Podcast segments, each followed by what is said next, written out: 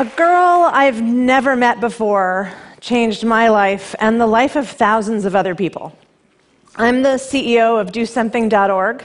It's one of the largest organizations in the world for young people. In fact, it's bigger than the Boy Scouts in the United States, and we're not homophobic. and it's true, the way we communicate with young people is by text, because that's how young people communicate. So we'll run over 200 campaigns this year. Things like collecting peanut butter for food pantries, or making Valentine's Day cards for senior citizens who are homebound. And we'll text them. And we'll have a 97% open rate. It'll over index Hispanic and urban. We collected 200,000 jars of peanut butter and over 365,000 Valentine's Day cards. This is big scale. Okay. but there's one weird side effect. Every time we send out a text message, we get back a few dozen text messages having nothing to do with peanut butter or hunger or senior citizens, but text messages about being bullied, text messages about being addicted to pot.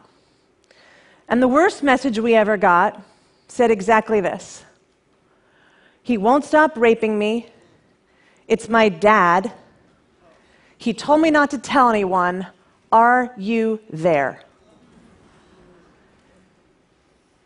We couldn't believe this was happening. Like, we, we couldn't believe that something so horrific could happen to a human being. And then that she would share it with us, something so intimate, so personal.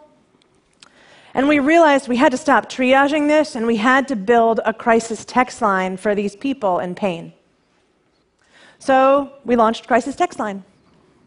Very quietly, in Chicago and El Paso, just a few thousand people in each market.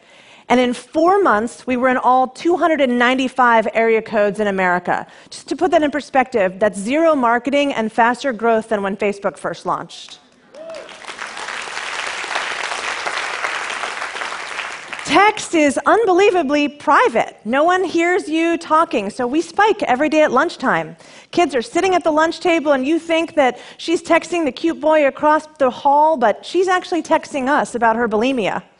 And we don't get the word like, or um, or hyperventilating, or crying. We just get facts. We get things like, I want to die. I have a bottle of pills on the desk in front of me. And so the crisis counselor says, How about you put those pills in the drawer while we text? And they go back and forth for a while, and the crisis counselor gets the girl to give her her address because if you're texting a text line, you want help. So she gets the address, and the counselor triggers an active rescue while they're texting back and forth. And then it goes quiet 23 minutes with no response from this girl. And the next message that comes in says, It's the mom. I had no idea, and I was in the house. We're in an ambulance on our way to the hospital. As a mom, that one just, that, that just. The next message comes a month later. I just got out of the hospital. I was diagnosed as bipolar, and I think I'm going to be okay. Yeah. Now, I would love to tell you I would love to tell you that that's an unusual exchange, but we're doing on average 2.41 active rescues a day. 30% of our text messages are about suicide and depression. Huge. The beautiful thing about Crisis Text Line is that these are strangers counseling other strangers on the most intimate issues and getting them from hot moments to cool moments. It's, it's exciting, and I will tell you that we have done a total of more than 6.5 million text messages in less than two years.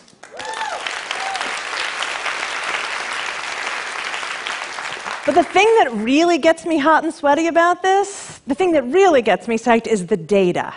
6.5 million messages. That's the volume, velocity, and variety to provide a really juicy corpus.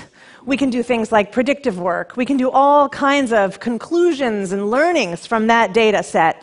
So we can be better and the world can be better. So, how do we use the data to make us better? All right, chances are someone here, someone watching this, has seen a therapist or a shrink at some point in time in your life. You do not have to raise your hand. Okay? How do you know that person's any good? Oh, they have a degree from Harvard on the wall? Are you sure he didn't graduate in the bottom 10%? When my husband and I saw our marriage counselor, I thought she was a genius when she said, I'll see you guys in two weeks, but I need to see you next week, sir. we have the data to know what makes a great counselor.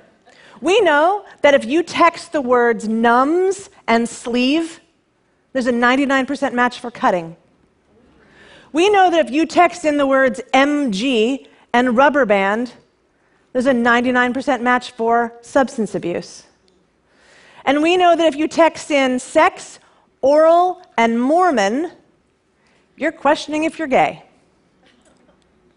Now, that's interesting information that a counselor could figure out, but that algorithm in our hands means that an automatic pop up says 99% match for cutting. Try asking one of these questions to prompt the counselor.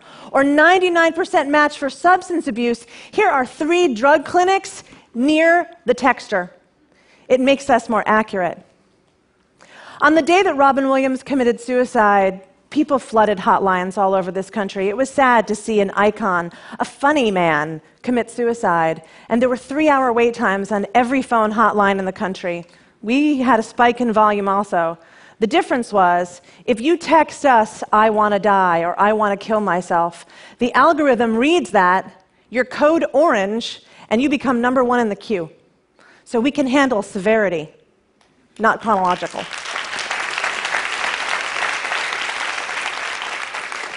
This data is also making the world better because I'm sitting on the world's first map of real time crises. Think about it those 6.5 million messages, auto tagging through natural language processes, all of these data points.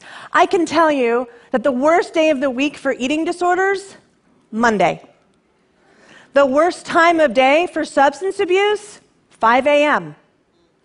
And that Montana is a beautiful place to visit, but you do not want to live there because it is the number one state for suicidal ideation. And we've made this data public and free and open. We've pulled all the personally identifiable information, and it's in a place called crisistrends.org. Because I want schools to be able to see I want schools to be able to see that Monday is the worst day for eating disorders so that they can plan meals and guidance counselors to be there on Mondays. And I want families to see that substance abuse questions spike at 5 a.m. And I want somebody to take care of those Native American reservations in Montana. Data, evidence, makes policy, research, journalism, policing, school boards, everything better. I don't think of myself as a mental health activist. I think of myself as a national health activist. I get really excited about this data. I'm a little nerdy. Yeah, that sounded too girly. I'm nerdy. I love data. And the only difference, really, between me and those people in hoodies down the road with their fat funded companies is that I am not inspired by helping you find Chinese food at 2 a.m. in Dallas, or helping you touch your wrist and get a car immediately, or swipe right and get laid. I am inspired. I. I want to use tech and data to make the world a better place. I want to use it to help that girl who texted in about being raped by her father. Because the truth is, we never heard from her again.